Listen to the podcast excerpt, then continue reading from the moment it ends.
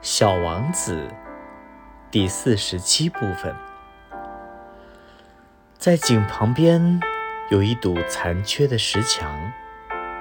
第二天晚上，我工作回来的时候，我远远的看见了小王子耷拉着双腿坐在墙上。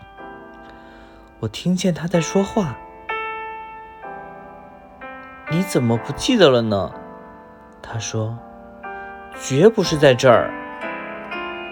大概还有另一个声音在回答他，因为他打着枪说道：“没错，没错，日子是对的，但地点不是这里。”我继续朝墙走去，我还是看不到，也听不见任何别人。可是小王子又回答道：“那当然。”你会在沙上看到我的脚印是从什么地方开始的？你在那里等着我就行了。今天夜里我去那里。我离墙约有二十米远，可我依然什么也没有看见。小王子沉默了一会儿，又说：“你的毒液管用吗？你保证不会使我长时间的痛苦吗？”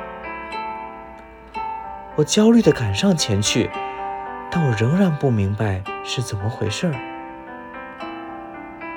现在你去吧，我要下来了。”小王子说。